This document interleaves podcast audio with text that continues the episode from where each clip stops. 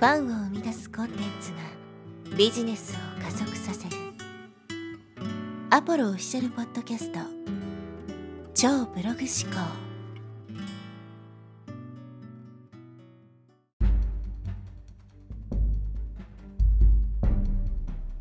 はい、えー、こんにちは、アポロです、えー、今回のテーマはですね、世界一セールスが難しいビジネスとはという話を、えー、していきたいと思います。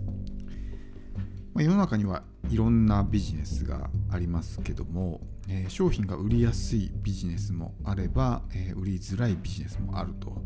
いうことです。で、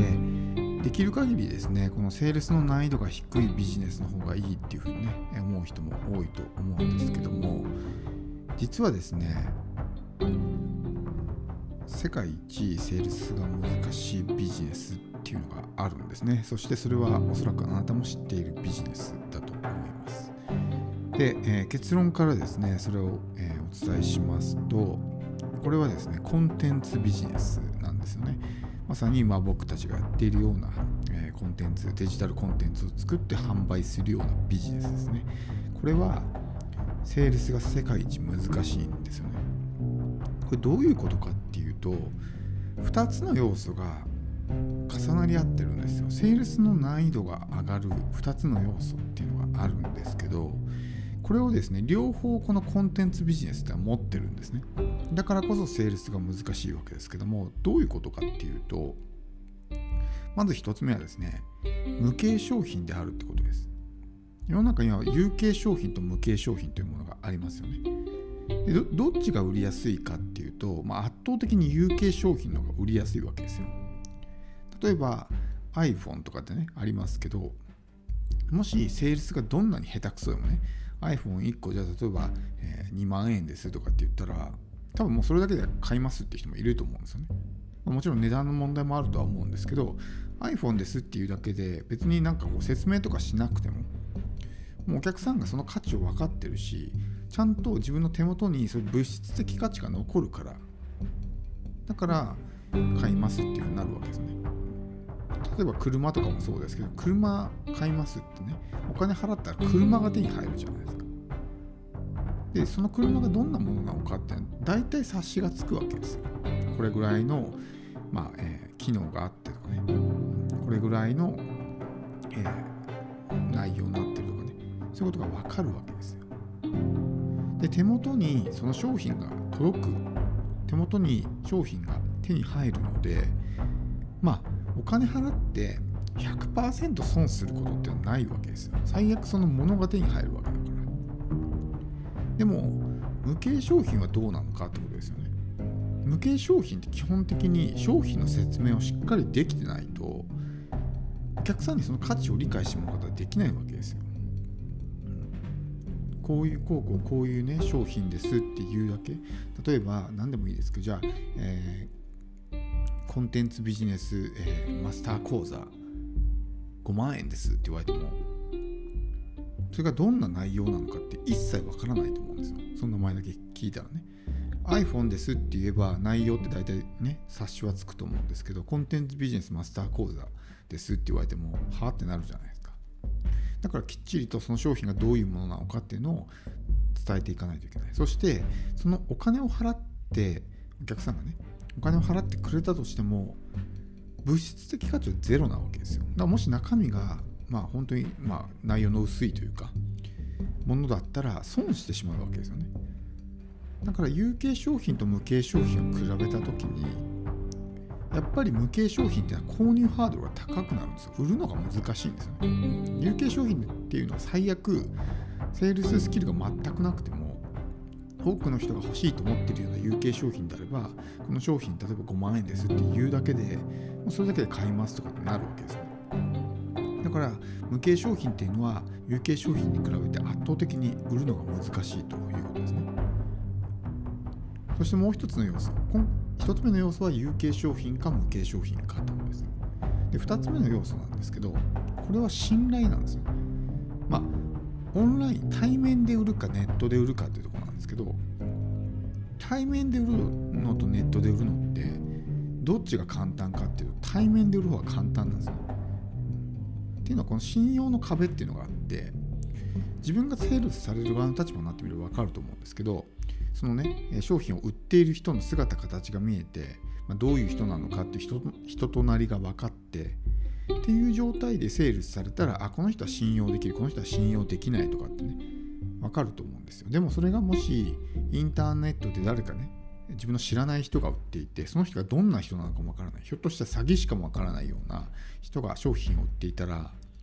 なかなかねこうすぐに購入って決断できないと思うんですよ。ひょっとしたら騙されるかもしれないわけだから。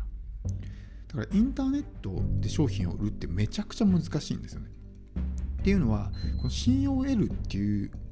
ハードルがすごく高いからです。対面リアルであるこう商品を売る場合っていうのはやっぱり会って話をしてるうちに信頼関係ができていったりとかね信頼関係ができるスピードもオンラインに比べると圧倒的に速いんですよね。会って直接話をしたりしてたりとかしたらやっぱり相手を信用するスピードっても速いじゃないですか。でもインターネットでね23回例えば何かその人の情報を見たからこの人を信用するかって言ったら多分ないと思うんですよ。多分まあね10回からね10倍から100倍ぐらいオフラインよりもその接触頻度を増やさないと信頼って得られないと思うんですね。まあ、これは本当に人個人差はあるとは思うんですけど2倍3倍っていうレベルじゃなくて10倍とかね100倍とかそれぐらいのレベルですよ本当に。じゃないとやっぱ信用って得られないわけですね。ってなるとネットで物を売るってすごく難しいんですよ。でネットで物を売るのが難しいプラス無形商品を売ってるわけだからめちゃくちゃ難しいんですよねセールスをするのは。リアルで直接会って有形商品を売るのと、ね、オンラインオンリーで無形商品を売るどっちが難しいかとってことですね。まあ、コーチングとかねコンサルティングも同じなんじゃないですかっていうふうに思うかもしれないですけどコーチングやコンサルティングはまだオフラインでも売れるんですよ。うん、直接会って知り合いに売るとかね。で、コンテンツも別に知り合いに売れなくはないんですけど、基本的にはまネットで売買するっていうのが基本になってるビジネスなので、やっぱり難しいんですよね。で多くの人がここで、ね、自ら商品を売りづらくしてしまうんですよ。無形商品っていうところを変えるって無理じゃないですか。コンテンツ販売で基本的に無形だから。まあ有形でね例えば本を自分で印刷して売るとかできなくはないけども。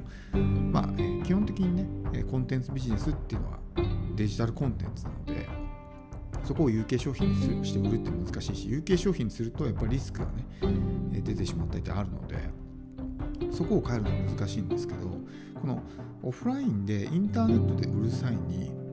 一番の問題っていうのはやっぱ信頼なわけですよ。どうやって信頼を獲得するかどうやって信用してもらうかっていうのが一番重要になってくるわけですけど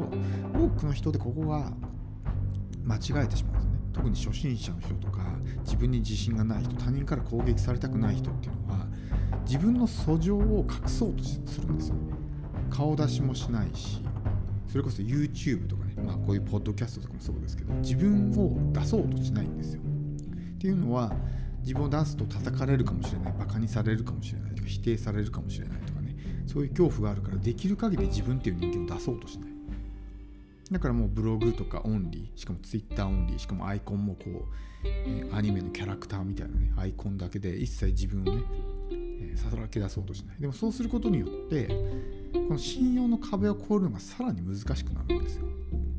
もし自分がね YouTube で顔出しをして本名でやっていてでちゃんとね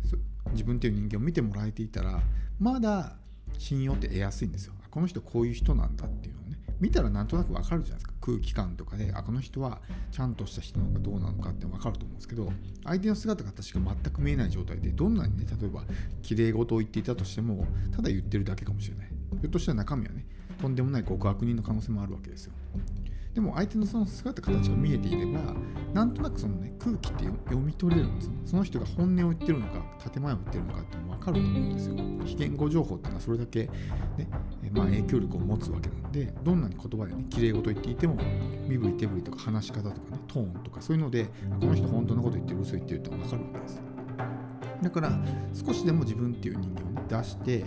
まあ、えー少しでも信用してもらう。そのためにやっぱり YouTube とかそういうところでは顔出しをした方がいいんですけどやっぱり多くの人がそれを避けようとします。それはなぜかというと自分を攻撃されるのが怖いからですよね。